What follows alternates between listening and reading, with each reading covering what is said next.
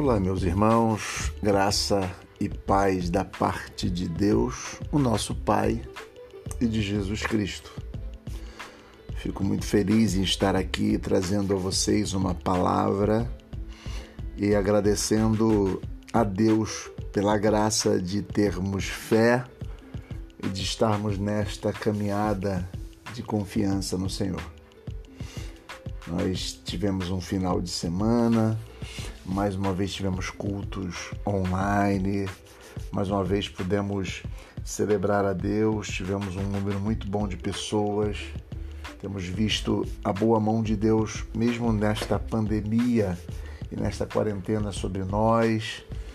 E eu hoje queria deixar para vocês um texto bíblico, que é um salmo que nós amamos, um daqueles salmos que recitamos e que sempre voltamos a ele quando nosso coração está alegre ou está triste.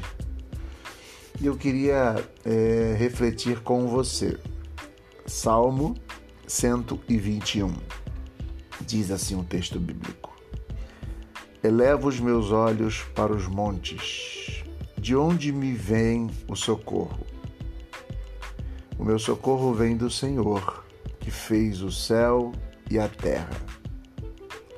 Ele não permitirá que os teus pés vacilem, não dormitará aquele que te guarda.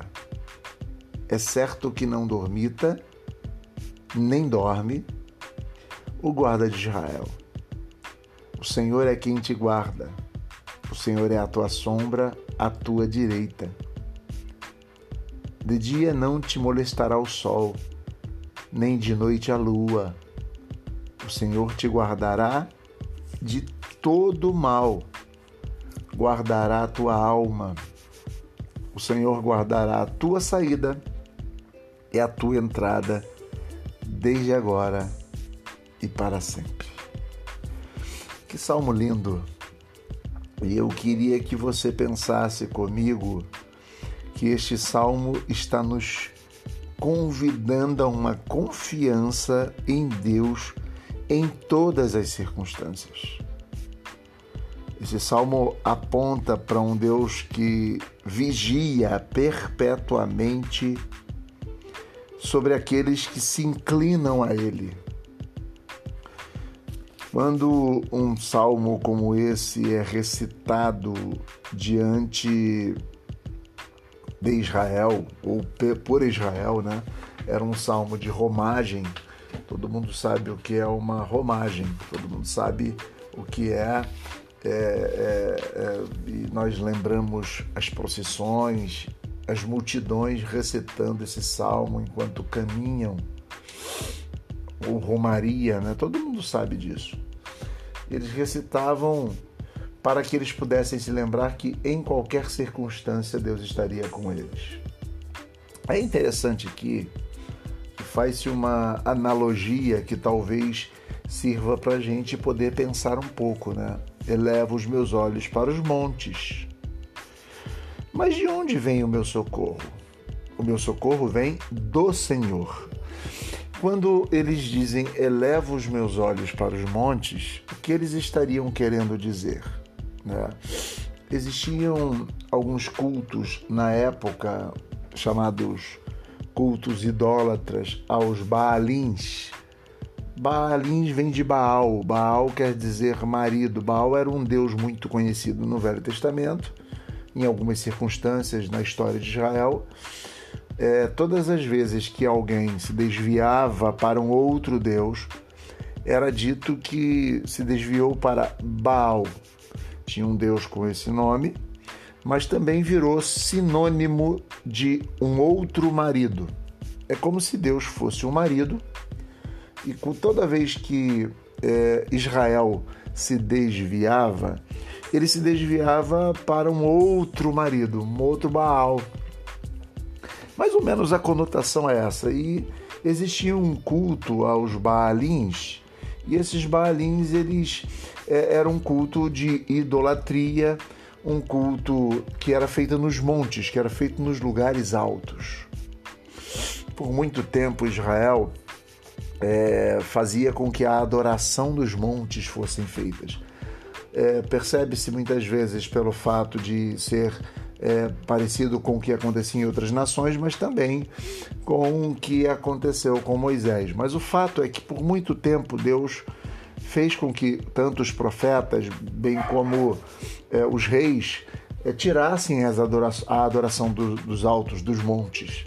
Né? Deus proibiu que fosse feita a adoração nos montes ou nos altos. Porque me parece que havia uma confusão muito grande, né? religiosa. Qual era a confusão? A solução está em ir ao monte. A solução está no monte. E muitas vezes nós, mais ou menos, podemos nos inclinar a fazer isso. É, se nós jejuamos, nós pensamos que a solução está no jejum. Se nós oramos, nós pensamos que a solução está na nossa oração.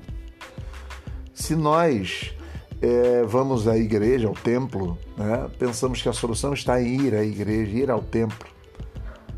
E quando nós olhamos tudo isso, talvez estejamos nos inclinando a um, a, a, digamos, e direcionando a nossa fé a algo que não pode nos dar segurança. Nada que façamos pode nos dar segurança.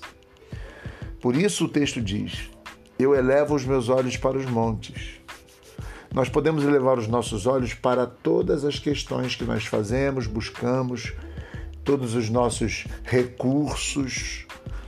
Mas de onde é que vem o nosso socorro?